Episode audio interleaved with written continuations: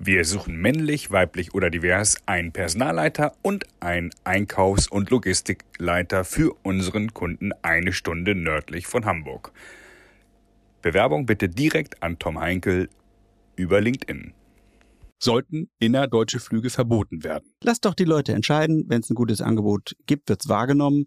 Und wenn es eben kein gutes Angebot gibt, muss man sehen, dass der andere Verkehrsträger, der nicht so zum Zuge kommt, sich verbessert. Meinen heutigen Gast, Kurt Schellenberg, kenne ich aus der Tagesschau und aus den Tagesthemen und von diversen Firmenveranstaltungen. Kurt Schellenberg findet spannende Antworten auf Fragen wie, warum Flüge nach Mallorca derzeit so teuer sind, was beim Lufthansa-Streik eigentlich die Hintergründe sind, über die Bodensee Aerospace Meetings bis hin, wie sicher ist Fliegen. Er war früher Senatssprecher in Hamburg unter Henning Foscherau und hat viele Jahrzehnte als PR-Unternehmer schon erfolgreich hinter sich gebracht. Mit der Firma Schellenberg und Kirchberg PR ist er eine inhabergeführte Full-Service-Agentur, die maßgeschneiderte Presse- und Öffentlichkeitsarbeit nicht nur für die Luftfahrt anbietet. Wir werden über Flugscham sprechen, Airbus versus Boeing, was sein schlimmstes Erlebnis war und über viele lustige Anekdoten aus seinem bewegten Berufsleben. Ich freue mich auf Kurt Schellenberg. Herzlich willkommen. Vielen Dank. Herr Schellenberg, Sie müssen uns heute mal einen Einblick geben, wie das ist, Gast zu sein bei so vielen Fernsehsendungen. Sie sind neben zwei anderen Personen, die mir persönlich jetzt einfallen, Heinrich Großbongard, Andreas Speth, der dritte Luftfahrtexperte im deutschen Fernsehen. Wie ist das äh, für Sie? Wie nehmen Sie selber Ihre Profession wahr? Weil Sie sind ja nicht nur Luftfahrtexperte. Ich bin mit großer Begeisterung für die Luftfahrt da und denke eben auch, wenn Fragen kommen, dann ist es immer gut, wenn man sie als Experte beantworten kann. Aber man kann sie natürlich auch als Berater beantworten, wenn man in diesem Bereich arbeitet. Und die Trennung ist mir immer sehr wichtig. Die ist auch den Medien wichtig. Also mit welchem Hut steht ein Gast hier im Studio? Mit welchem Hut gibt er ein Radiointerview? Und neben den genannten Kollegen gibt es natürlich auch bei den Sendern noch Experten. Und das ist ja auch das Wichtige, dass die großen Sender eben eigene Experten haben, sei es im privaten oder im öffentlich-rechtlichen öffentlichen Rundfunk, die Themen einordnen können. Aber die sind natürlich auch nicht immer greifbar, denn gerade Krisensituationen, die entstehen ja ohne Ankündigung üblicherweise. Und entweder sind die eigenen Experten in den Häusern dann schon eingesetzt und es braucht eine zusätzliche Einordnung, oder die sind auch mal im Urlaub und dann geht ein bisschen die Telefonkette los und die großen Redaktionen, aber oft auch ganz kleine Radiosender, die googeln, die rufen einen an und sagen, äh, können Sie dazu was sagen? Verstehe. Und ich darf dann quasi vom Radio sitzen oder vor dem Fernseher und ihn lauschen und ihren Worten, das ist der eine Hut. Und der andere Hut ist, dass sie seit mehreren Jahrzehnten erfolgreicher PR-Unternehmer sind. Für diejenigen, die ihre Firma nicht kennen, wie würden Sie Ihre Firma beschreiben? Sie machen ja nicht nur Luftfahrt, habe ich gelernt. Wir stehen auf drei Säulen in, in, der Beratung von Unternehmen. Das eine ist äh, also ganz klassisch immer die Medienarbeit. Es kommen Anfragen rein, ein Unternehmen hat eine eigene Pressestelle, die braucht einen Sparringpartner oder es hat keine eigene Pressestelle und dann sind wir die Pressestelle, meine Kolleginnen und ich. Und gleichzeitig haben wir die Säule, dass wir Veranstaltungen organisieren. Das ähm, können Pressekonferenzen sein, das können aber auch Messen sein, Jubiläen. Und das dritte ist äh, ganz klar die Tätigkeit, äh, um für Unternehmen zu sprechen. Ich trenne das so klar, weil natürlich Unternehmen auch sagen, wir brauchen jemanden, der die Arbeit macht, aber sprechen tut der Chef, sprechen tut die Chefin. Gleichzeitig gibt es Unternehmen, die möchten explizit jemanden als Sprecher haben, und zwar in guten Zeiten, wenn es positive Dinge zu vermelden gibt, als auch in schwierigen Zeiten. Das können Krisensituationen sein und davon ist die Luftfahrtgeschichte ja leider auch reich, weil von Wetter bis Unfällen eben sehr, sehr viel passiert.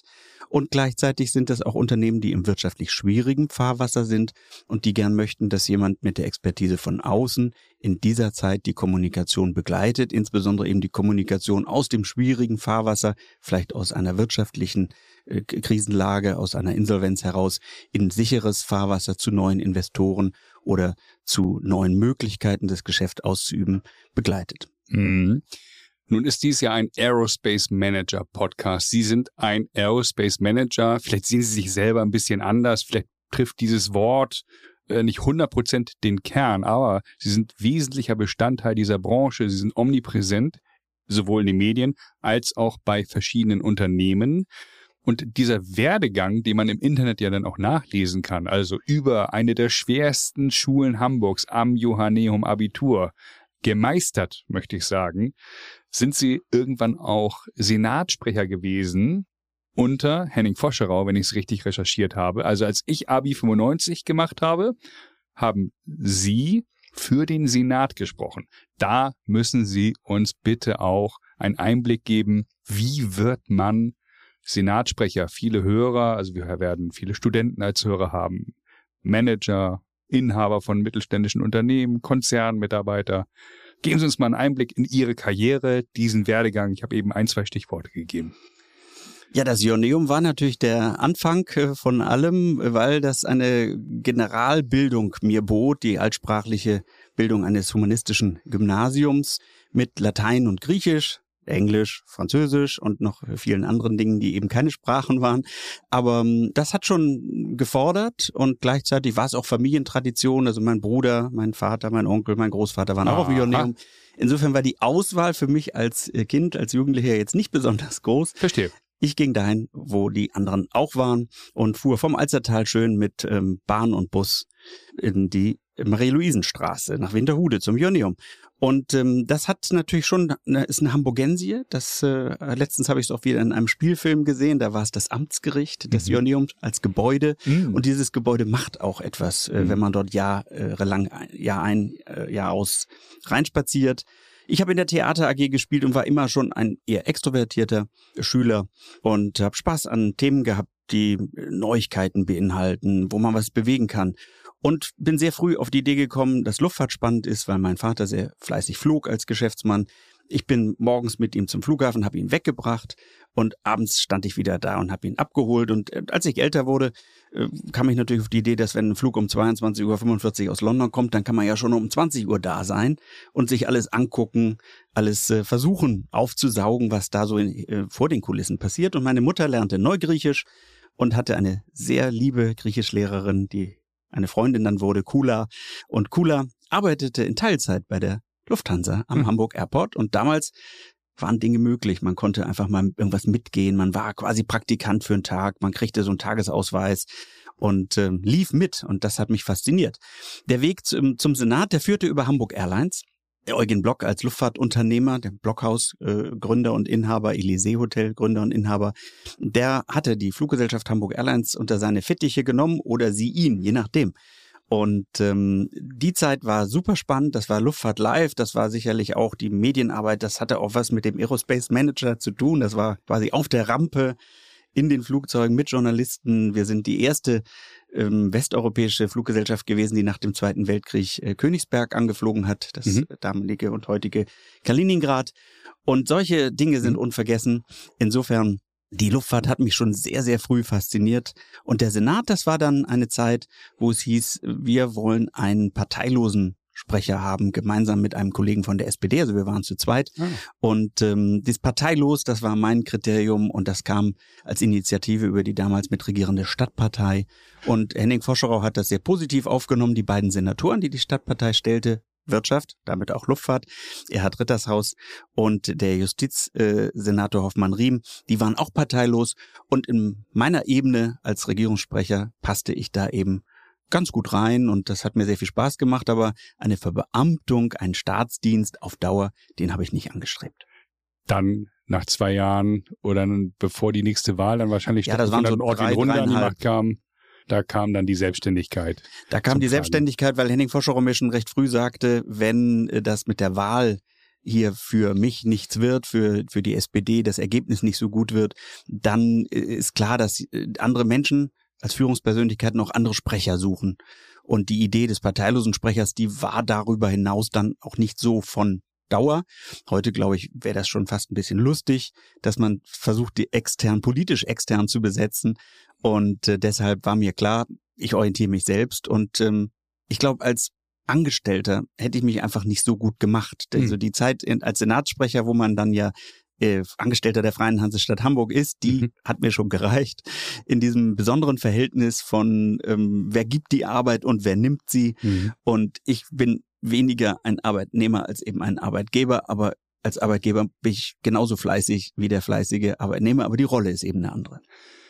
Das heißt, da hat man ein enges Korsett und dieses Korsett, das mögen Sie eigentlich nicht. Sie wollen sich frei bewegen, Sie wollen unternehmerisch aktiv sein, Sie wollen gestalten und äh, dauerhaft in einem Angestelltenverhältnis hätten sich schwer vorstellen können hätte mir einfach nicht so gut getan und mhm. vielleicht dem Arbeitgeber auch nicht auf Dauer. ich bin jemand, der sehr gern entscheidet, mhm. aber ich entscheide eben auch gern frei. Mhm. Durchaus eher ein bisschen konservativerer Typ. Also ich mache keine durchgeknallten Entscheidungen, äh, mhm. um, um einfach nur anders zu entscheiden als andere. Aber ähm, ich mag gern entscheiden und ich kann mich auch mit Menschen gut beraten, aber ähm, habe schnell eine Idee, wie könnte das gehen, habe ein Bauchgefühl, auf das ich vertraue und eben nicht so eine hierarchische Hühnerleiter, die man doch gerade als junger Mensch dann befolgen muss, weil man ja am Anfang noch nicht ganz oben ist. Üblicherweise muss man sich ja hocharbeiten und die Karriere machen. Das hat mir auch eigentlich immer gut gefallen, den Karriereweg auch wirklich in die Hand zu nehmen aber zwischendrin eben doch gemerkt, Entscheidungen fälle ich schon gern selber.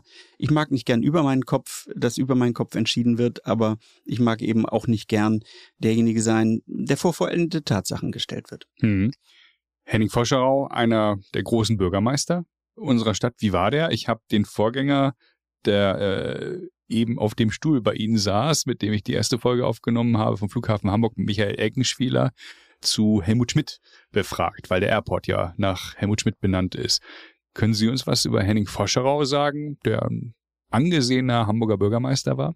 Ja, es war wirklich äh, ein, ein Hamburger auch, ähm, der ähm, wie Helmut Schmidt auch das ähm, hanseatische zurückhaltend nach draußen trug. Helmut Schmidt soll ja mal gesagt haben, hanseatisch ist nicht seins, aber hamburgisch ist seins. Ja. Und ich denke, das hat auch was mit der SPD zu tun, das hat auch was mit der eigenen Herkunft zu tun. Nun war Henning Foscherau ja Notar, bevor erster Bürgermeister wurde. Davor war Fraktionsvorsitzender der SPD in der hamburgischen Bürgerschaft. Also äh, ein sehr akademisch geprägter Mensch, gleichzeitig sehr emotional und, und äh, sehr klar mit seinem Liebe zu Hamburg, also diese Emotionalität mhm. meine ich. Und äh, natürlich als Jurist äh, hat man ja auch sehr rationale Seiten. Er war immer für mich sehr ansprechbar, äh, sehr klar in, im Miteinander, aber man hat sich schon überlegt, äh, kommt man ihm mit jedem Krams oder lieber mit was Richtigem. Und ich glaube, es war ganz entscheidend, mit was Richtigem zu kommen. Schwierige Themen konnte man durchaus auch mit ihm offen ansprechen. Also wenn man vielleicht auch mal eine Sache nicht so im Griff hatte, nicht so selber mit sich zufrieden war, da war er offen für und hat äh, gern auch einen Keks dabei äh, gefuttert, denn als Politiker hat man jetzt nicht so geregelte Essenszeiten, also man muss auch ein bisschen nehmen, was kommt. Und ich weiß, im Senatsgehege, da gab es immer, Senatsgehege ist der Bereich, wo der Senat tagt, da gab es die ein oder andere äh, kleine Schale mit Keksen. Und wenn man ihn so antraf und merkte, er war in dieser Anspannung des Amtes, aber gleichzeitig in einer etwas mittäglichen, nachmittäglichen Entspannungsphase, dann konnte man ihm mit ihm auch ganz direkt Dinge besprechen, die man sonst aufgrund der Distanz zu einem Regierungschef vielleicht so nicht angesprochen hätte. Und er mochte die Luftfahrt, das äh, war ja klar, Flughafen Hamburg, im Alstertal lebend, in Wellingsbüttel hat er da auch eine räumliche Nähe zu gehabt, also er hat auch Fluglärm erlebt und gleichzeitig die Vorteile, die ein Bürgermeister ja auch nutzen muss, um seine Reisen anzutreten. Und er hat sich sehr für Lufthansa-Technik, für Airbus eingesetzt, politisch, dass diese Dinge in Hamburg eine Heimat haben. Jetzt muss ich gerade überlegen, also Helmut Schmidt stolperte über den Spitzenstein, Herr Foscherau, bin ich mir nicht so sicher, und Sie auch nicht. Ich stolper nicht, aber ich kann es, wenn ich, wenn ich äh, meine, das ist lustig. Also für mich wäre das eher etwas äh, Schauspielerisches. mein Vater ist gestolpert. Ach was. Also bis bis zum Lebensende ist ja, er über den Spitzenstein gestolpert. Henning Foscherau hatte eine, konnte sehr elegant hamburgisch Dinge ausdrücken und das ist nicht nur die, die Sprache, die Sprachfärbung, sondern auch, dass man ab und zu mal eine Anleihe in, in London, in England ähm, hat also mal ein englisches Wort einflocht, ähm, aber nicht so wie heute, dass das hier ähm, einfach so Bullshit-Bingo ist und man, jeder hat so ein paar englische Vokabeln, die er ständig bringt und alle sind in der Work-Life-Balance äh, gefangen, sondern das war eher äh, sehr punktuell und sehr humorvoll eingesetzt. Er war ein hervorragender Formulierer. Da haben sie ja vielleicht beide was gemeinsam, ne? ich möchte mich ungern jetzt mit ihm vergleichen, weil äh, ich denke, er hat schon einen ganz tollen und eigenen Lebensweg gemacht und äh, gehört vielleicht auch zu mir dazu, nonkonformistisch, dass ich mich ungern mit anderen Menschen vergleiche. Okay.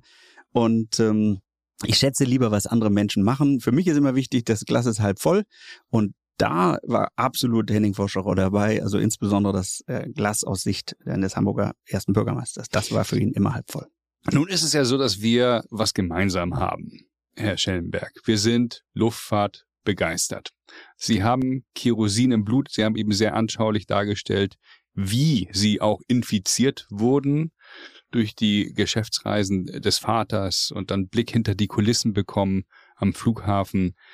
Erzählen Sie mal bitte einem jungen Menschen, der jetzt vor der Entscheidung steht, eine Ausbildung zu machen oder ein Studium anzutreten, warum soll der diejenige in die Luftfahrt?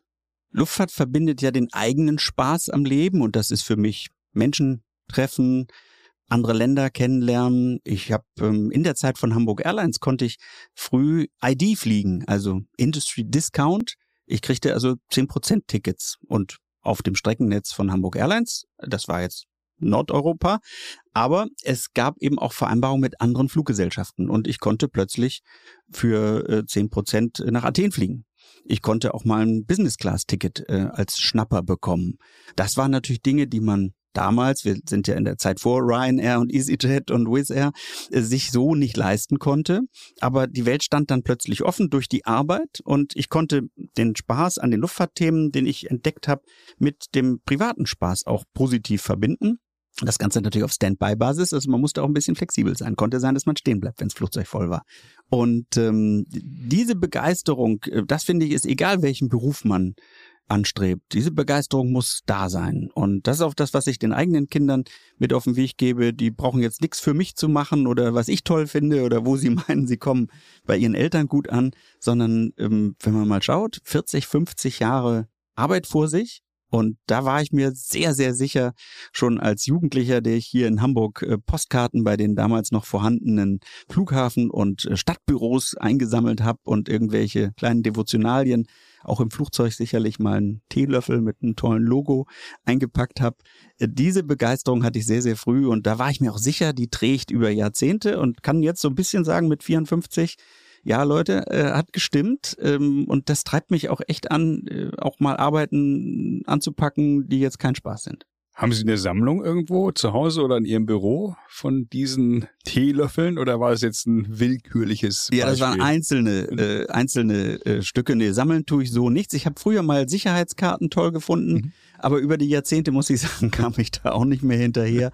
Und ähm, Postkarten habe ich als Jugendlicher gesammelt. Was ich noch sehr, sehr gern lese, sind, sind Fachzeitschriften mit auch Spotter-Themen, also Movements beispielsweise, wo sind welche Flugzeuge unterwegs gewesen, ähm, wo kommt ein Flugzeug aus der Technik, wo gibt es eine neue Lackierung welche Leasinggesellschaften haben mit, mit welchen Airlines äh, Vereinbarungen getroffen. Weniger auf diesem Management-Niveau im mhm. Sinne von, ähm, welcher Vertrag steht dahinter, wie lange läuft der, mhm. welchen Wert hat der, sondern ähm, einfach die, die Begeisterung für, oh, guck mal hier, äh, die, diese A300 fliegt jetzt ähm, plötzlich im Iran, wie ist sie da hingekommen, wie sieht die aus, haben die sich die Mühe gegeben, diese Wege des Flugzeuges zu verschleiern oder ähm, was sind, sind Themen, die so Spotter auch mit Freude bequatschen. Hm. Sie haben eben schon mehrere Airlines erwähnt, unter anderem Hamburg Airlines, eine Airline, die pleite gegangen ist. Und einige Low-Cost-Carrier hatten Sie erwähnt, EasyJet, Ryanair. Frage, wie kommt es, dass nur die Lufthansa in Deutschland überlebt hat? Air Berlin als Stichwort. Wie kann das sein? Haben Sie da eine Erklärung für unsere Hörer? Wie blicken Sie auf diese Entwicklung der Airlines, der Low-Cost-Carrier. Also jeder kennt ja die Anbieter und jeder kennt auch die Preiserosion, die stattgefunden hat. Da muss man jetzt nicht äh, 50 Jahre schon äh, geflogen sein. Wie beobachten Sie das Ganze? Wie nehmen Sie diesen Markt wahr? Warum ist es so, dass wir nur eine deutsche Airline haben? Aber wir wollten schon Condor, finde ich, TUI Fly, wir dürfen schon noch ein paar dazuzählen. Aber es ist natürlich ein Global Player, meine ich. Beherrschende Airline ist natürlich, äh, haben Sie vollkommen recht, die Lufthansa. Ja, die Regierungen hatten früher ein Interesse daran, dass es den sogenannten Flag Carrier gibt. Also aus der Schifffahrt wie so vieles.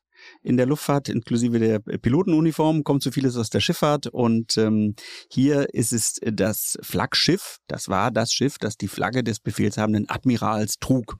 Und da mussten ein paar andere drumherum sein, damit das nicht sofort versenkt wird. Aber da war der Admiral, da war der Befehlshaber drauf. Und so haben Regierungen später ähm, mit der Luftfahrt auch agiert und haben gesagt, es muss doch so einen Flag Carrier geben, der fliegt die Flagge unseres Landes, dann halt ohne Admiral, aber er fliegt für das Land. Und am Anfang war ja auch nicht viel Platz für mehrere Airlines. Er muss ja erst mit Luftverkehr aufbauen und nicht als allererstes die Konkurrenz aufbauen. Sodass natürlich große Airlines entstanden sind, ähm, die eben diese Flagge tragen. Und nicht umsonst hat die Lufthansa oder alle Fluggesellschaften in Deutschland brauchen das, äh, die Deutschlandflagge beim Hoheitskennzeichen, aber die Lufthansa trägt es eben auch mit Begeisterung. British Airways hat sogar zu ihren, ihren Nationalfarben zur Lackierung äh, gemacht. Air France ist auch ganz vorn dabei mit französischen Flaggen. Die Italiener haben sich über Jahrzehnte schwer getan, aber die italienischen Farben haben sie auch durch die Gegend geflogen. Und ähm, das ist die Verbindung aus Historie und, und Entwicklung, also äh, klein angefangen mit, mit Flügen in, innerhalb Deutschlands, Hüpfern sozusagen, aber ähm, später dann ein globales Netz aufgebaut. Und da hat die Lufthansa natürlich eine starke Marke, die von deutschen Fluggesellschaften, von Fluggästen wahrgenommen wird, aber auch ganz besonders zum Beispiel ein Inder würde wahrscheinlich sagen, wenn er nach Europa fliegt, das Prestige für ihn mit einer europäischen Airlines zu fliegen ist höher als mit einer indischen Airline. Er würde sich vielleicht lieber von einem deutschen Flugbegleiter oder einer deutschen Flugbegleiterin bedienen lassen als von einem Inder. Das ist er von zu Hause gewöhnt. Hier ist es etwas Besonderes und ähm, diese Marktstellung hat ähm, die, die Flag Carrier natürlich über Jahrzehnte aufgebaut und sie haben eben die Verbindung von Kurz-, Mittel- und Langstrecke, während die Low-Coster weniger auf diese Nationalgefühle äh, gehen. Denn äh, wäre ja überraschend, ich fliege mit, mit Ryanair innerhalb von Spaniens, äh, von Spanien und würde ständig sagen, das ist eine irische Fluggesellschaft. Ja, Denkt dran. Nicht? Mhm. Oder EasyJet, mhm. Großbritannien. Du kannst hier eigentlich gar nicht fliegen innerhalb von Frankreich mit EasyJet, die haben einen starken französischen Flugverkehr. Die haben sich da ganz anders aufgestellt. Ein bisschen so wie Eurowings mit dem Namen Euro oder Eurowings, wenn man es mhm. englisch aussprechen will, da eben so eine Richtung vorgeben kann. Comprende, wie der Spanier sagt. Interessant, habe ich noch gar nicht so gesehen. Hm, wenn Sie jetzt äh, sich das Thema Flugscham vor Augen führen, das ist ja weit verbreitet, dass äh, Menschen sich damit brüsten, nicht mehr von Hamburg nach München zu fliegen, sondern eben die zeitlichen Strapazen auf sich nehmen und dann Werbung dafür machen, dass man mit der Bahn diese Strecke durchführen sollte.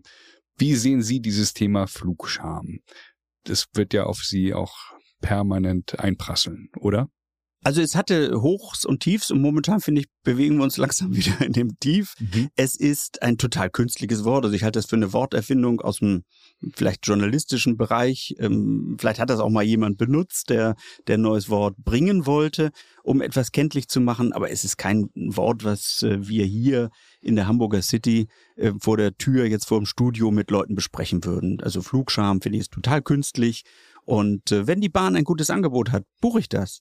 Wenn die äh, Luftfahrt ein gutes Angebot hat, buche ich das. Ich kombiniere auch Bahn und äh, Flug. Ich kombiniere Bahn, Flug, Auto. Nicht so oft den Bus, aber das liegt an mir. Könnte man natürlich auch machen, ja sicherlich auch viele Menschen. Längere Strecke fliegen sie und dann nehmen sie Bahn oder Bus auf dem Weg nach Hause. Insofern ich habe gerade jetzt erlebt, meine Tochter kam aus, aus England, die dort als Au pair ist. Und ähm, sie ist erst Bahn gefahren, dann ist sie Bus gefahren, dann ist sie von London Heathrow geflogen und äh, hier ist sie dann mit einem Privatauto gefahren. Die hat sozusagen alles auf der Reise abgedeckt. Ist doch fein. Absolut. Aber da muss ich jetzt nochmal nachbohren, weil Sie wissen ja, was ich meine. Sollten innerdeutsche Flüge verboten werden? Das ist ja ein Thema, was bei einigen Parteien auf der Agenda steht oder bei einigen Bürgern. Also Verzicht als Megatrend, wie, wie stehen Sie zu diesem Thema? Was, was antworten Sie jemandem? Ich habe da eine persönliche Meinung zu, aber die tut ja erstmal keine, spielt erstmal keine Rolle jetzt an.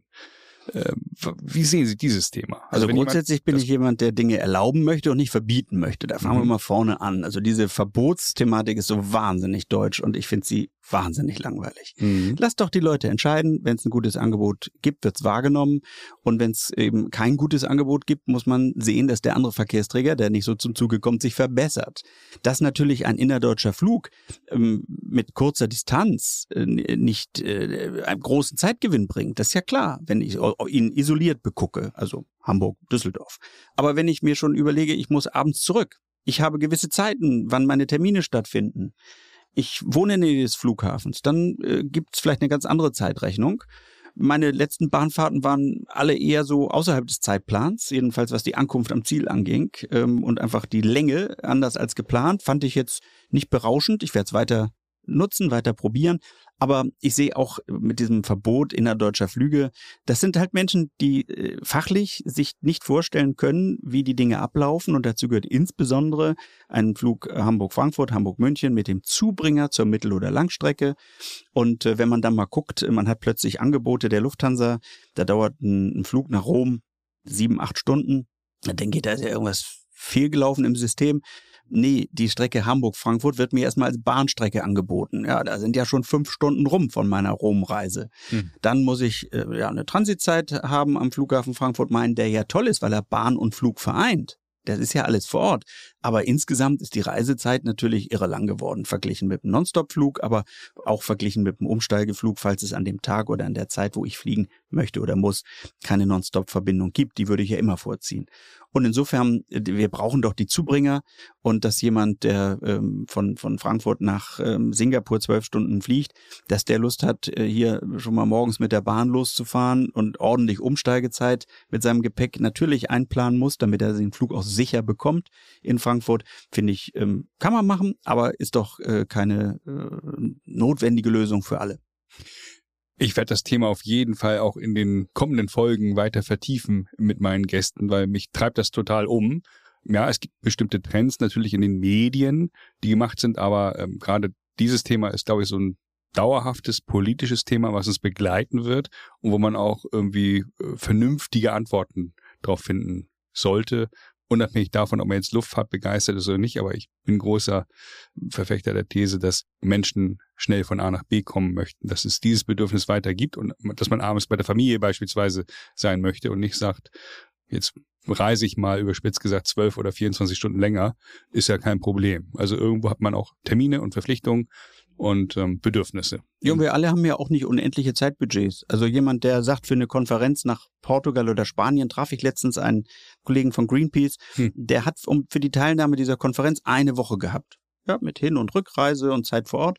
Jo, ganz großen Haken dahinter. Wenn das für ihn fein ist oder für sie, dann eine Woche Reise, davon zwei Tage Konferenz, kann man machen. Hm. Für meinen Lebens Stil und, und auch meine Notwendigkeiten ist das äh, nicht sinnvoll. Und wenn die Konferenz in Spanien wichtig ist, dann fliege ich dahin und nehme teil. Wenn sie nicht wichtig ist, bleibe ich zu Hause. Dann kann ich nämlich Zeit und Geld sparen. Also dass Reisen sinnvoll sein müssen für die privaten Erlebnisse, für die dienstlichen Notwendigkeiten, das steht ja über allem die Reise verfolgt ja einen Zweck und äh, der ist es äh, ganz bestimmt heutzutage auch äh, effizient mit sich selber zu sein und umzugehen. Und wenn es Stichwort Reise eine Reise ist, ist es ja oft eine Reise mit einem Airbus oder einer Boeing. Maschine, das sind ja auch so, das ist ja ein Duopol meiner Meinung nach. Es gibt auch andere Anbieter von Flugzeugen, aber bei Passagiermaschinen größer 100 haben wir eigentlich nur die beiden, die in großen Stückzahlen da am Weltmarkt aktiv sind. Wie denken Sie über diesen Markt Airbus, Boeing, Stichwort A380 vor dem Aus? Gibt es eine Renaissance? Warum schwächelt Boeing über einen relativ langen Zeitraum jetzt und schafft es nicht, die Stückzahlen auszuliefern? Wie blicken Sie auf dieses Duopol der Flugzeughersteller? Grundsätzlich ist es ja schon mal sehr gut, dass man zwei hat und viele Airlines gehen ja auch nach dem Motto vor, ich bestelle auf jeden Fall bei beiden, um sie im Spiel zu halten, um sie eben auch für mich gewogen zu halten. Und andere Airlines wiederum, insbesondere die Low-Coster, gehen den Weg, sich nur auf einen zu spezialisieren, aber bei dem anderen immer wieder Angebote einzuholen, damit man was zum Verhandeln hat. Also auch dafür sind ja zwei Anbieter wichtig. Überraschend finde ich ist, dass die Komplexität des Flugzeugbaus sich eigentlich über die Jahrzehnte äh, nicht geändert hat, sondern vielleicht sogar verstärkt hat. Man, ein so erfahrener Hersteller wie Boeing, dass der so Schwierigkeiten hat, ein neues Flugzeug in den Markt zu bringen, nachdem man bei, also in dem Fall ja 777X, aber dass man früher bei der A380 als Boeing gelacht hat, man soll da noch Witze gemacht haben beim Golfspielen sozusagen. Heute macht die Witze ja keiner mehr und auch Airbus macht keine Witze über die Boeing Verschiebungen oder Verspätungen, die, die ja sich nicht mehr um Monate, sondern um Jahre drehen, abgesehen von den dramatischen äh, Unfällen mit der 737 MAX und den vielen Menschen, die gestorben sind. Insofern, das Ganze bleibt technisch extrem anspruchsvoll und Gleichzeitig hat Luftfahrt ja immer die Aufgabe, auch sich weiterzuentwickeln, auch ähm, wirtschaftlich und ökologisch weiterzuentwickeln. Und da stehen natürlich die großen Aufgaben jetzt vor Airbus und Boeing mit dem Thema Energiewende, mit dem Thema Emissionsreduzierung, Wasserstoff, was auch immer die da am Ende umsetzen werden, was wir auch immer wir als Passagiere erleben werden gut beraten scheint mir immer, sowohl bei Airbus als bei Boeing, keine Revolutionen zu wagen. Also vor allem sie nicht groß anzukündigen. Natürlich war jetzt zum Beispiel vom Dreimann-Cockpit zum Zweimann-Cockpit oder Zwei-Frau-Cockpit, das war natürlich eine Revolution, aber da hat man auch jahrelang darauf hingearbeitet und wie wir sehen, es ist sicher. Andere Themen wie Einmann-Cockpit werden auch in der Industrie bearbeitet. Da würde ich schon sagen, müssen wir sehr genau hinschauen, ob der Drohnenpilot, der Kollege am Boden da äh, die, die, tolle Idee ist oder auch äh, generell die Air-Taxis eben äh, ohne Piloten später fliegen zu lassen, sondern vom Boden aus dann zu steuern. Das sind Revolutionen und da muss die Luftfahrt einfach sehr, sehr sicher sein, dass sie den richtigen Schritt geht. Ich bin kein Ingenieur, ich bin da auch vielleicht ein bisschen vorsichtiger Mensch, weil ich das dann durch die Brille des Passagiers, des Nutzers oder des Angehörigen schaue und ich möchte eine, eine Sicherheit, die an 100 Prozent grenzt. 100 kriegen wir nie hin im Leben, aber an 100 Prozent rankommen wollen wir alle. Ich möchte nichts, was ähm, ein, äh, Dinge offen lässt, die technisch hätten geklärt sein müssen. Safety first als, als Stichwort. Ich habe Sie anmoderiert als Luftfahrtexperten, den ich aus dem Fernsehen kenne. Und als ich Sie angesprochen habe und Sie netterweise zugesagt haben zu diesem Podcast, sagten Sie, ach, endlich werde ich mal äh, nicht äh, darauf angesprochen, also ein Flugzeug ab, ist abgestürzt und nun kommen Sie mal bitte schnell nach Hamburg-Lockstedt äh, ins Studio und erklären mal warum und oder die Hintergründe. Das ist aber ein, ein elementarer Bestandteil der Luftfahrt. Äh, Sie haben eben äh, die 737 MAX angesprochen, äh, die abgestürzt ist. Holen Sie mal den Hörer bitte ab. Wie, wie ist es, wenn sowas Schlimmes passiert und Sie kontaktiert werden? Weil äh, ich kann mir vorstellen, sie sagen sich dann auch, jetzt muss ich funktionieren oder es ist mein Job und ich versuche jetzt bestmöglich da Worte zu finden. Holen Sie mal den Hörer ab, weil das sicherlich auch äh, sehr, sehr beeindruckend ist, das zu erfahren. Ja, man hat ja heute den Vorteil, dass ähm, so Push-Nachrichten auf dem Smartphone kommen. Also man erfährt ja letztendlich, wenn man die, die richtigen Kanäle hat oder Aviation Herald beguckt, man erfährt verhältnismäßig schnell, da ist was. Mhm. Und für mich ist immer die, die erste Gefühl wichtig, ist das eine Situation, die ich von außen einschätzen kann, die ich einordnen kann mit der Faktenlage, die da ist? Oder ist sie so ungewiss, dass ich entweder sage, das ist alles noch zu früh oder mit so einem ganz generellen Statement ähm, Unfalluntersuchung abwarten. Das ist zwar für viele Hörer langweilig oder Zuschauer, weil das wissen sie ja eigentlich selber, aber es ist eben auch wichtig, dass so die erste Idee das ist nicht das, was Unfalluntersucher brauchen und schon gar nicht jemand, der vielleicht eine vorgefestigte Meinung hat.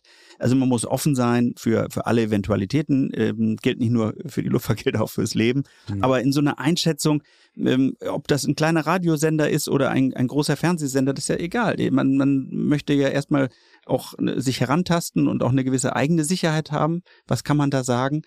Und ähm, ich habe noch sehr gut in Erinnerung, dass ein Flugzeug nach dem Start in Teheran, ein ukrainisches 737, abstürzte. Und die Frage war, warum fällt die einfach so nach dem Start vom Himmel? Und das war ja eine Zeit, äh, wo auch viele Spannungen, Iran, USA waren. Und ähm, ich hatte recht schnell das Gefühl, dass die Behörden dort nicht sehr an der Aufklärung interessiert sind. Und habe für mich gesagt, das ist eigentlich doch das Thema. Du musst in diesem Land dafür sorgen, also die Behörden müssen dafür sorgen, dass Dinge offen untersucht und aufgeklärt werden, anhand der Fakten und nicht anhand dessen, was eine Regierung einzelnen Sprechern dort vor Ort vorgibt. Und da hatte mir eine Kollegin des NDR, die hier für dann für die ARD in Hamburg ein, ein kurzes Gespräch mit mir geführt hat, die hat aufgrund meiner Zurückhaltung, es ist noch zu früh etwas zu sagen, aber ich spüre, dass diese Unfalluntersuchung hier nicht offen abläuft. Das müsse geklärt werden und es müsste Fachleute Zugang auch aus dem Ausland äh, zu diesem äh, Wrack bekommen und dann hat sie gesagt, ah, die Stimme der Vernunft. Hm. Und das gefiel mir gut, nicht weil das so abgehoben klang, sondern weil das ihre Einschätzung war. Das war so ehrlich. Die fand jetzt mein Statement nicht wahnsinnig spannend. Mhm. Aber sie fand es vernünftig.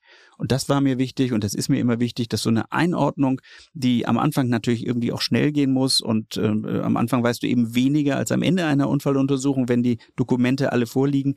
Aber ähm, dass man auch die eigene Zurückhaltung hat, Dinge, die man nicht weiß, eben nicht zu spekulieren. Mhm. Denn das ist ja sonst der, der Weg, den nicht könnte es daran liegen, dass. Das hilft niemandem weiter. Natürlich kann man Themen einordnen, aber ähm, ich möchte nicht spekulieren, sondern das, was ich verstehe, was ich empfinde, erklären und vor allem nicht an einer Sensation teilnehmen. Heißt, wenn äh, so etwas äh, Schreckliches passiert, werden Sie kontaktiert, logischerweise. Jetzt am Beispiel NDR, Tagesschau, Tagesthemen. Da fahren Sie dann eben aus dem schönen Alstertal ins Studio, was geht da in Ihnen vor? Äh, sind Sie dann aufgeregt und denken an die Millionen Zuschauer oder sind Sie äh, total cool, weil Sie es seit 30 Jahren machen? Äh, was, was passiert da in Ihrem Kopf?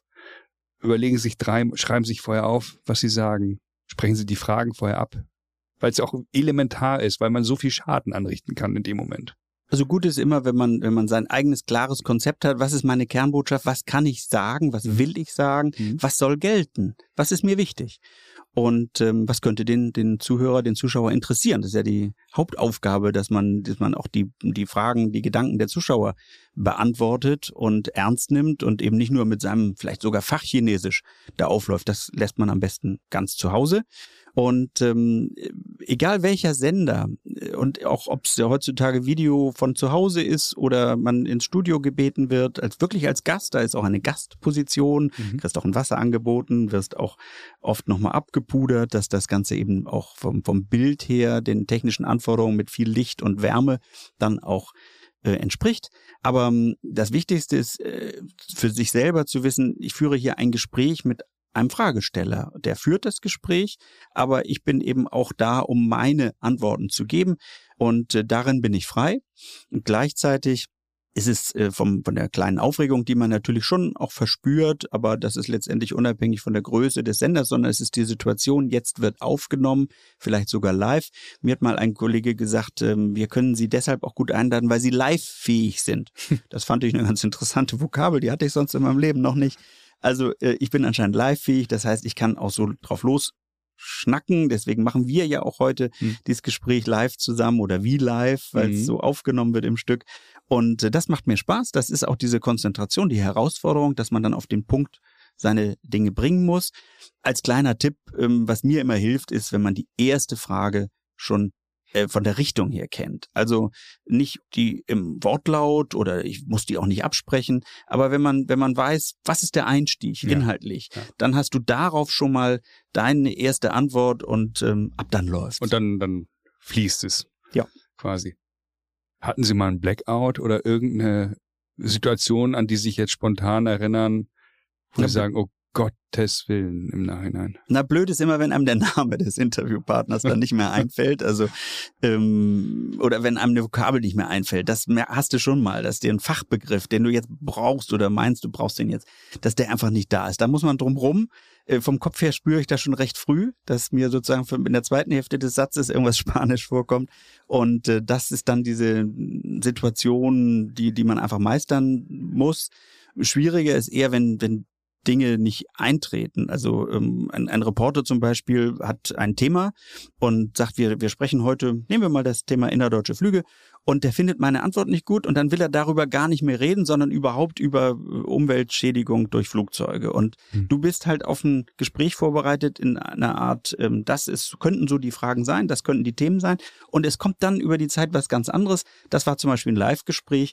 Da wurde ich dann auch wirklich ungehalten. Und zwar nicht ungehalten darüber, dass der mir Fragen stellt, das ist ja sein Job, sondern dass da so eine Diktion kam, dass meine Antworten nicht richtig sind. Mhm. Und ähm, mir steht es nicht zu, dem Fragesteller zu sagen, dass seine Fragen nicht richtig sind, aber es steht eben auch dem Fragesteller nicht zu, meine Antworten einfach so abzustempeln oder sie als unzureichend abzutun. Verstehe. Und ähm, ja, das ist das eine, eben live on air, was Sie erlebt haben, aber auf Firmenveranstaltungen, auf denen Sie ja auch öfter äh, präsent sind, äh, haben sie auch ein, zwei lustige äh, Dinge erlebt. Äh, Stichwort Boeing äh, 717. Was ist denn da vorgefallen? Ja, die Boeing 717 war frisch von McDonnell Douglas. In welchem Jahr sind wir? Ungefähr. Oh, wir müssen Ende der 90er, Ende 90er. Äh, sein. Ähm, ich hatte mich frisch selbstständig gemacht, vielleicht ein, zwei Jahre, also müssen wir irgendwo 98, 99 sein. Und ähm, die 717 machte eine Europatournee. Ich würde mal tippen, irgendwie nach Farnborough, oder Le Bourget äh, flog sie noch weiter und sie äh, kam nach Berlin, um sich dort auch der Politik zu zeigen und Boeing wollte eben auch präsent sein. Mhm. Und ich war gebeten worden, diese Landung äh, zu moderieren in Berlin-Tempelhof und äh, ich hörte, sie ist in drei Minuten da und setzte also auch. Wie an. so ein Fußballkommentator ein Fußballspiel kommentiert, darf ich mir das so vorstellen? Ja, mit der okay. mit warum heute, was passiert heute, ja, bis hin zu und jetzt gleich und jetzt, äh, äh, biegt sie auf den und den Kurs ein und äh, sie tat alles, nur sich nicht, sie zeigte sich nicht. Oha. Und ähm, hinterher habe ich also erfahren, die Flugsicherung hat sie ein paar Mal irgendwo im Kreis geschickt wegen Tegel und und äh, Schönefeld damals was auch immer jetzt der äh, richtige Grund war. Sie war jedenfalls über Berlin, aber nicht vor meinen Augen und damit auch nicht vor den Augen der Gäste auf dem Flughafen Tempelhof.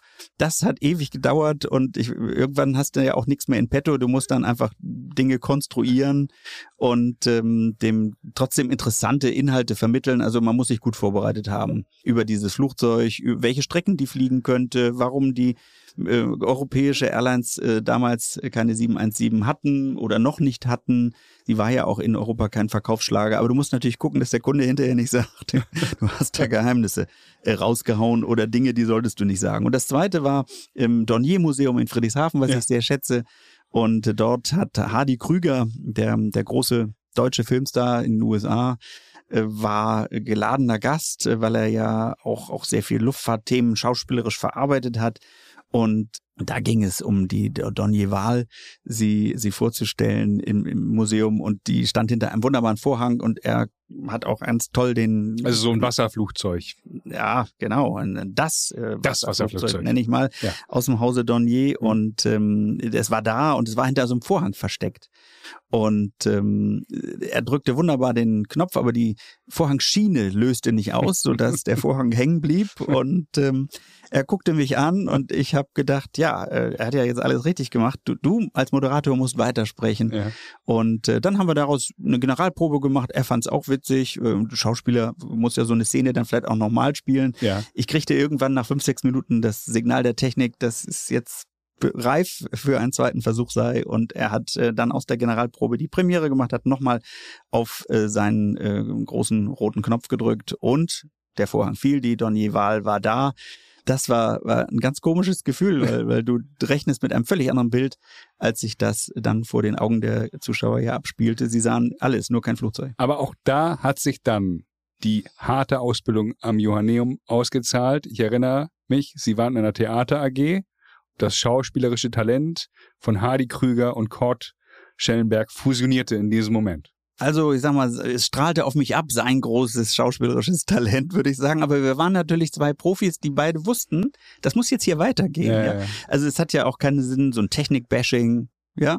Und äh, am Vorhang ziehen bot sich jetzt auch nicht an. Ich glaube, das hätte nicht so gut ausgesehen, wenn Hardy Krüger nicht jeder an einer Seite da gezogen hätten. Der war ja riesig.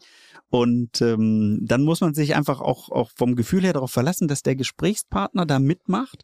Und ich hatte ihn am Tag vorher kennengelernt. Er lebte damals in Hamburg. Also ich war auch schon ein paar Wochen vorher mit ihm hier in, in Harvestehude zusammengekommen. Wir hatten den Tag zusammen vorbereitet. Er hatte erzählt, so dass da auch so ein bisschen menschlich war, war eine Nähe, dass man auch äh, wusste, der andere macht jetzt auch was richtig und wir beide kriegen das schon hin.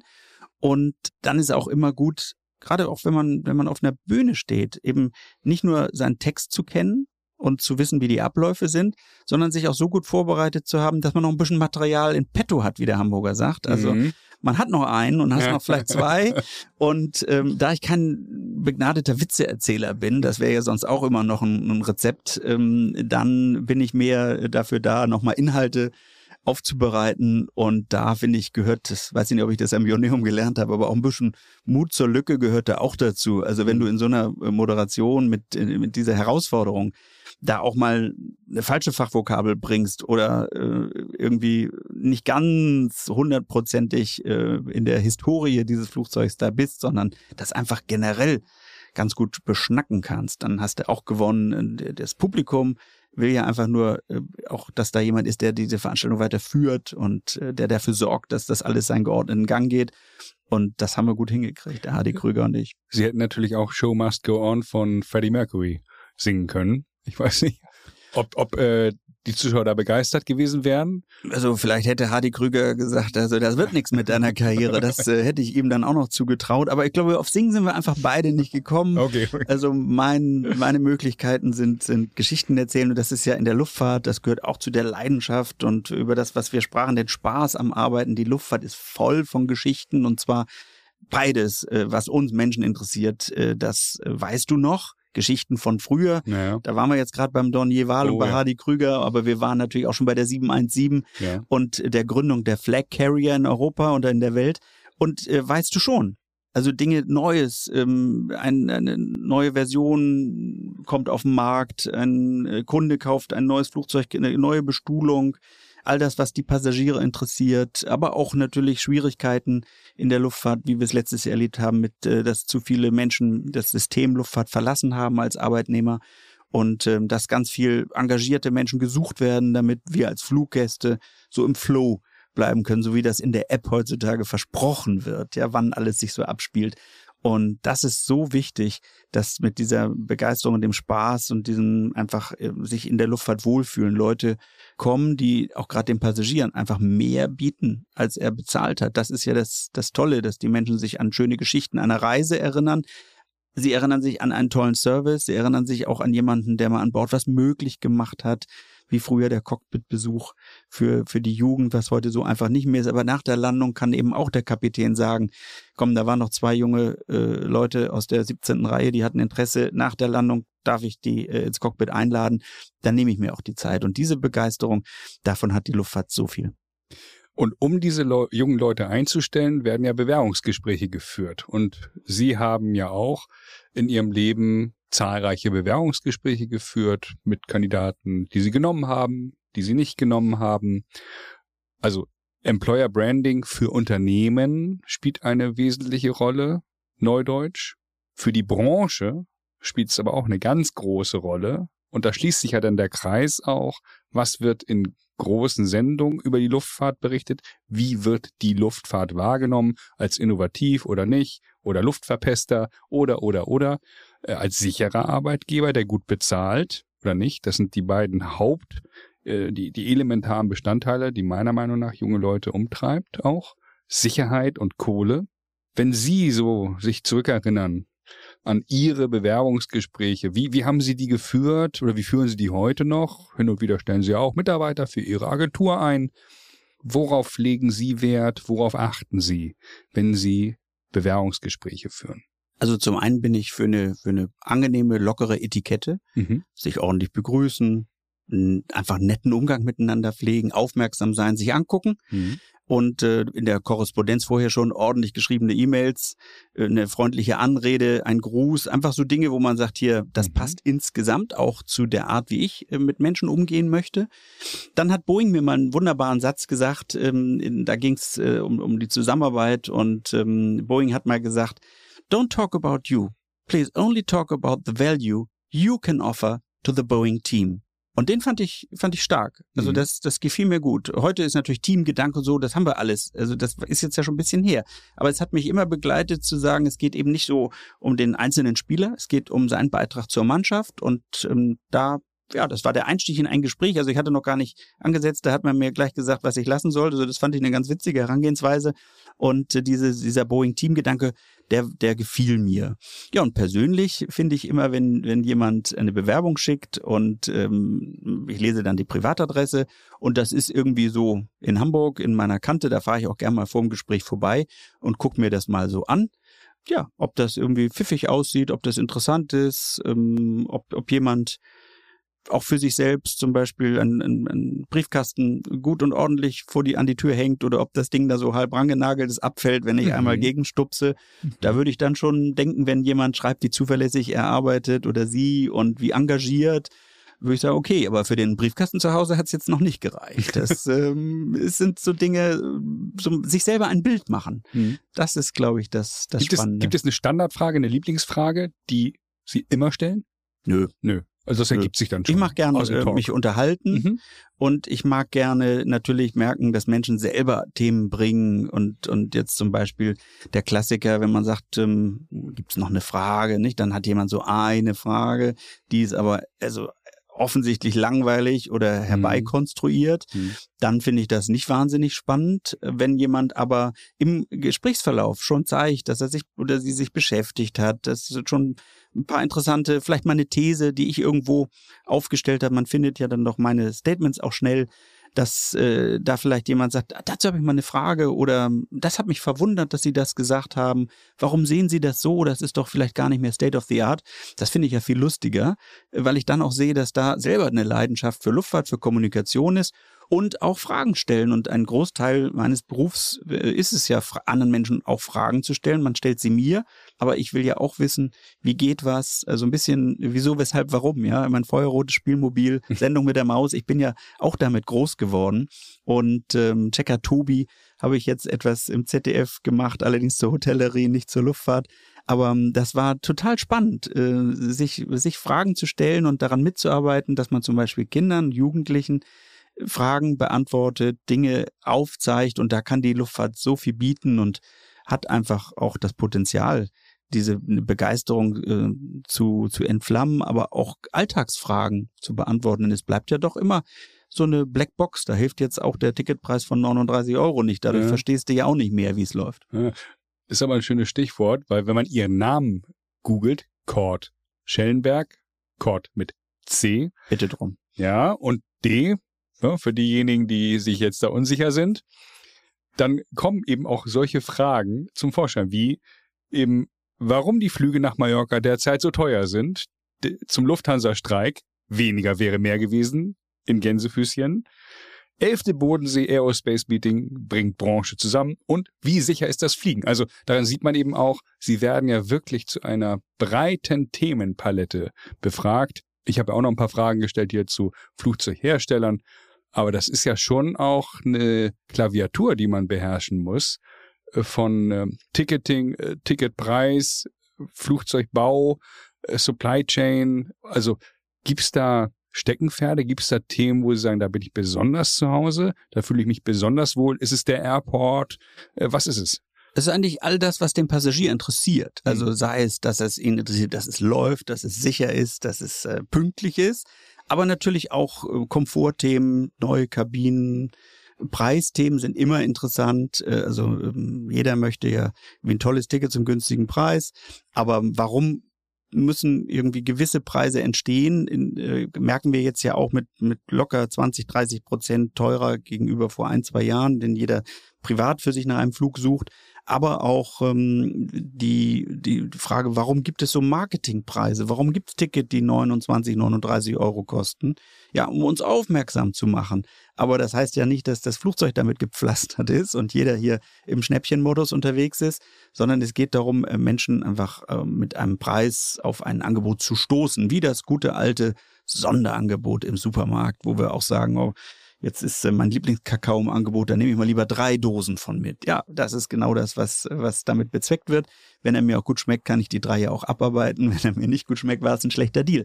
Und so ist es auch ein bisschen in der Luftfahrt. Ähm, da ist viel Wettbewerb, auch wenn, wenn natürlich oft äh, Strecken nicht von mehreren Airlines beflogen werden parallel, aber mit Umsteigen und allem, finde ich, gibt's doch viel Wettbewerb und äh, unterschiedliche Produkte auch. Und da soll doch auch jeder entscheiden. Und das ist vielleicht auch das Spektrum, was ich gern mit abbilde. Welche Airlines bieten welchen Service? Brauchst du eine Lounge? Brauchst du keine Lounge? Und ähm, warum gibt's Vielfliegerprogramme? Warum äh, sind Sitzplatzreservierungen heute kostenpflichtig? Braucht man das? Also auch dort für einen Flug von Hamburg nach Frankfurt werde ich persönlich sicherlich keine 12 Euro ausgeben, damit ich irgendwie auf 27a sitze oder auf 11c. Aber es gibt ja Menschen, die es tun. Die Airlines dürfen es versuchen, mir was zu verkaufen. Und nicht jeder Einkauf ist immer äh, rational. Das kennen wir aus dem Rest des Lebens ja auch. Ja, und ich habe mal gelernt, was nichts kostet, ist nichts wert. Ja, das ist ja. auch, auch gut, äh, aber da, da sind wir anscheinend schizophren, wir, wir, wir Consumer, nicht die Verbraucher. Weil zum einen wissen wir, guter Preis, gute Qualität, also hohe Qualität, das muss ja zusammenpassen, sonst hilft mir der hohe Preis ja auch nichts als Verbraucher. Aber wir haben natürlich immer die Begeisterung dafür, dass man mal ein besonderes Angebot bekommt und Airlines haben ja auch ein Interesse daran, dass sie vielleicht an einem nicht so gut gebuchten Montagnachmittag auch genug Passagiere bekommen und nicht alle am Sonntagabend fliegen. Insofern ist da ja auch das, das Marktspiel durchaus damit beteiligt. Wenn vier Leute fliegen, brauche ich vielleicht nicht vier dicke Koffer. Da kann man sich ja auch als Verbraucher ein bisschen schlau machen. Buche ich nur einen mit einem großen Koffer, drei mit Handgepäck. Das sind so Spielfelder, auf denen ich einfach auch Spaß habe. Das glaube ich, das glaube ich. Und das spürt man auch, diese Begeisterung von A bis Z, bei eben Luftfahrt. Ich komme ja eher so aus der naja, Airbus-Boeing-Ecke und Supply Chain. Und ähm, ja, ich, ich lerne täglich dazu mit jedem Gespräch, auch auf den Veranstaltungen, wo wir uns dann wieder treffen oder messen, ähm, sei es eben über äh, Flughäfen, über Onboard, über Boarding-Prozesse, wo sich auch viele schlaue Menschen Gedanken machen, äh, über Flugzeugkabinen, über Innovation, über grünes Fliegen. Also wir könnten uns jetzt gegenseitig hier 500 Begriffe an den Kopf werfen. Das ist so vielfältig und so spannend, ähm, auch was das Thema Flugzeugwartung angeht. Wo wird was gewartet? Überhaupt auf der Welt und warum. Also dieser Kostendruck, den es ja permanent gibt, dann die, die Pleiten durch verschiedene Airlines. Ähm, woran liegt das? Wo, da hatten wir auch schon kurz angerissen, das Thema spannendes Marktumfeld, finde ich. Ähm, und auch eben aus betriebswirtschaftlicher Sicht finde ich es total spannend, eben diesen Markt äh, zu untersuchen, äh, die Preispolitik für Tickets. Also da könnte man, da könnten wir ja bis morgen noch, noch, noch durchsprechen. Ich würde gerne mich auf den Landeanflug begeben mit Blick auf die Uhr. Wir haben fast eine Stunde, die wie im Fluge verging, äh, rum. Und ähm, die Kategorie lautet fünf schnelle Fragen. Sie können auch gerne ausführlicher antworten, Herr Schellenberg. Na, ich kann ja mal schnell versuchen. Gendern. Ja oder nein? Ich brauch's nicht, aber ähm, vor allem in der philosophischen Herangehensweise nicht, dass ich äh, Damen und Herren sage und ähm, Männer und Frauen im Cockpit sehe, ist für mich selbstverständlich. Inlandsflüge sollen, wenn jemand fordert, die sollen verboten werden. Das ist konkrete politische Forderung. Was sagen Sie dazu?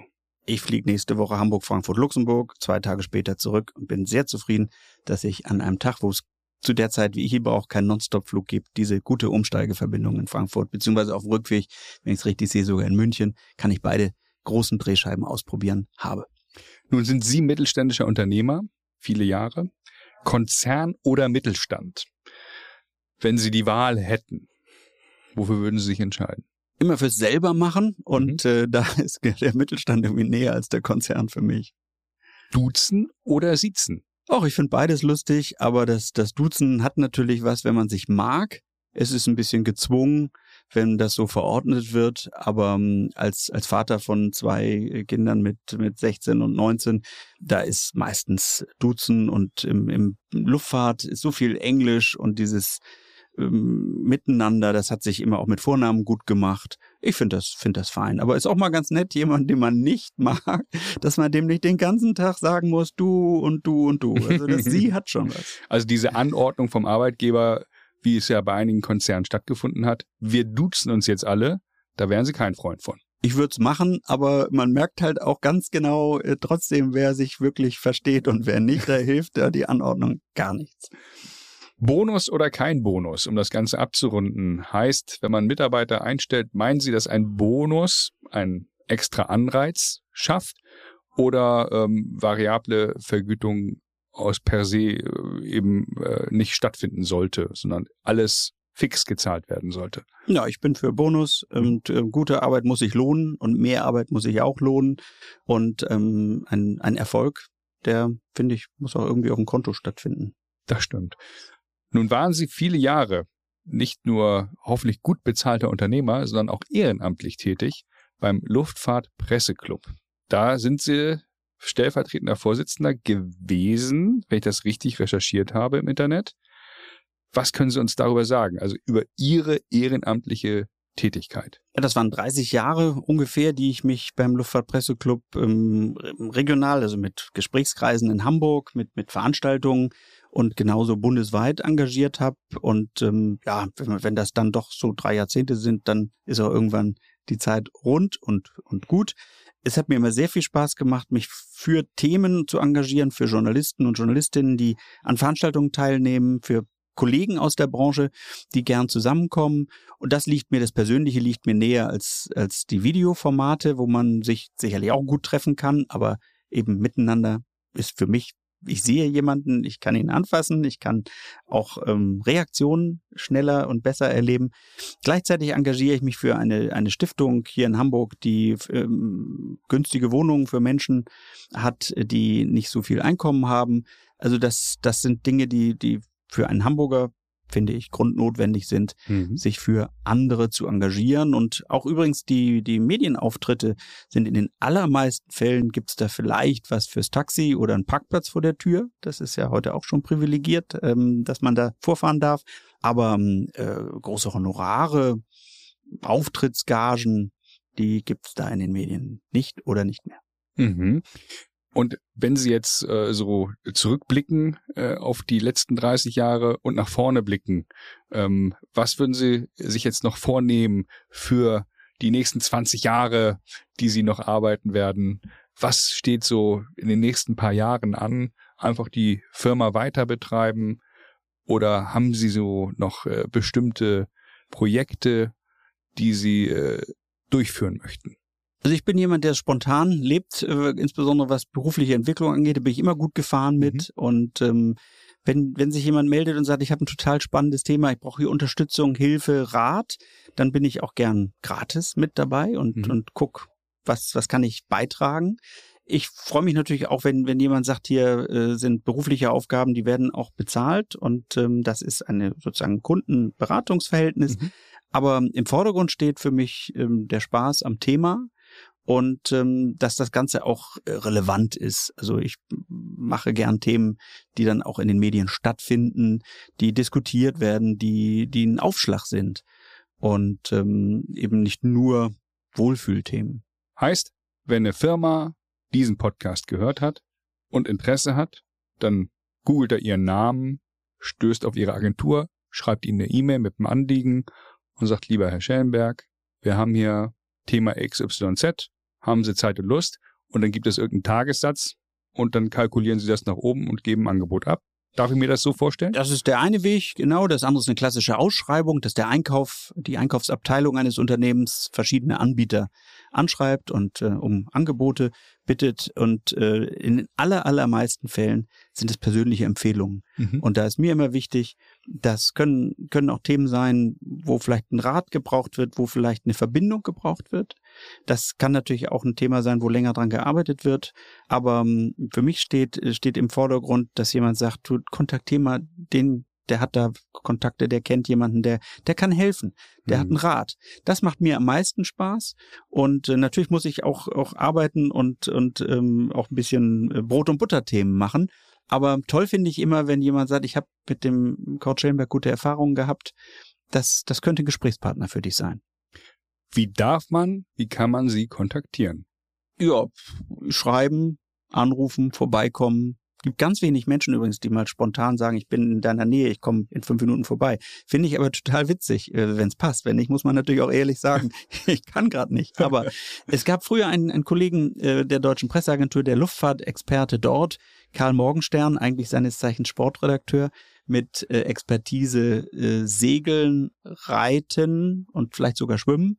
Und ähm, der hatte aber das Thema Luftfahrt neben dieser Sportredakteurstätigkeit gepachtet, was ich mal rausfand, als ich bei ihm anrief und er nicht da war und jemand aus der Sportredaktion sich meldet und ich sagte, ich bin falsch. Sagte er, nee, nee, ja. das kennen wir hier schon. Luftfahrtthemen sind auch in der Sportredaktion bei Karl Morgenstern. Und Karl Morgenstern, das war ein sehr, sehr lieber Kollege, der immer, wenn er in der Nähe des Flughafens war, in Hamburg, wo ich mein Büro habe, der auf dem Hin- oder Rückweg spontan reinschaut. Der hat noch nicht mal vorher durchgerufen. Oh. Aber wenn man nicht da war, dann hat er gesagt, tschüss, legt ihm Zettel hin, viele Grüße, ich war da. Oh. Und wenn man da war, hat man Kaffee zusammen getrunken. Ich fand das unheimlich nett. Und insofern, alle, alle Wege führen, führen zusammen. Am besten einfach sprechen. Wunderbar, prima. Gibt es ein Thema oder eine Frage, das ist eine meiner Lieblingsfragen bei äh, Bewerbungsgesprächen, das sind nun keine Bewerbungsgespräche, aber welche Frage würden Sie sich selber stellen? Also gibt es irgendeine Frage, die ich nicht gestellt habe, wo wir, bevor ich das gleich hier abmoderieren würde, Sie sagen, warum hat er das denn nicht gefragt? Weil ich bin ja Amateur. Sie sind Profi. Ich mag immer ganz gern ähm, rausfinden, ob jemand Beruf und Privates trennt, vermischt, fließend, das vielleicht auch gar nicht so wahrnimmt. Und ähm, ich gehöre zu der Fraktion, äh, wo das also äh, maximal fließt. Und ähm, mein Idealzustand ist natürlich, dass ich auch frei habe, dass ich auch mal nichts im Kopf bewege. Aber die, die Trennung, die strikte Trennung von Beruf und Privat, dieses, nee, das mache ich jetzt nicht, das bleibt drei Tage liegen, ich bin erst Montag oder jetzt nach Ostern, komme ich dann vier, fünf Tage da nicht mit umher und danach packe ich das an. Das finde ich doof. Also machen, aber äh, einfach auch genießen, dass man diese Themen hat. Und ähm, das ist vielleicht ein bisschen der, der Spaß am Spaß, dass einen das trägt und ähm, dann auch mal Themen, die nicht so lustig sind oder die einen nicht so anfixen, äh, die trage ich dann mit. Das ist die mittelständische Denkweise, die wir, glaube ich, gemeinsam haben. Da finde ich mich auf jeden Fall wieder. Herr Schellenberg, vielen Dank, dass Sie sich die Zeit genommen haben, dass Sie mein Gast waren. Und äh, ich hoffe, dass wir uns noch häufig über den Weg laufen werden und dass ich, wenn ich den Fernseher einschalte, hin und wieder Ihr Gesicht sehen darf. Vielen Dank für Ihre Zeit. Vielen Dank für den Besuch. Danke für das unterhaltsame Gespräch.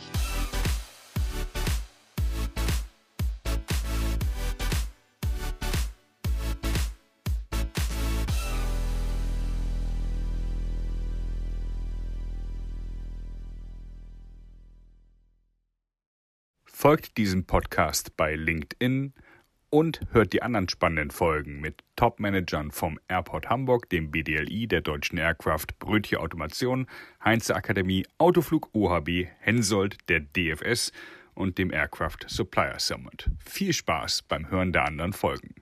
Mit dem Aerospace Manager Podcast erreichen wir mehr als 10.000 Menschen.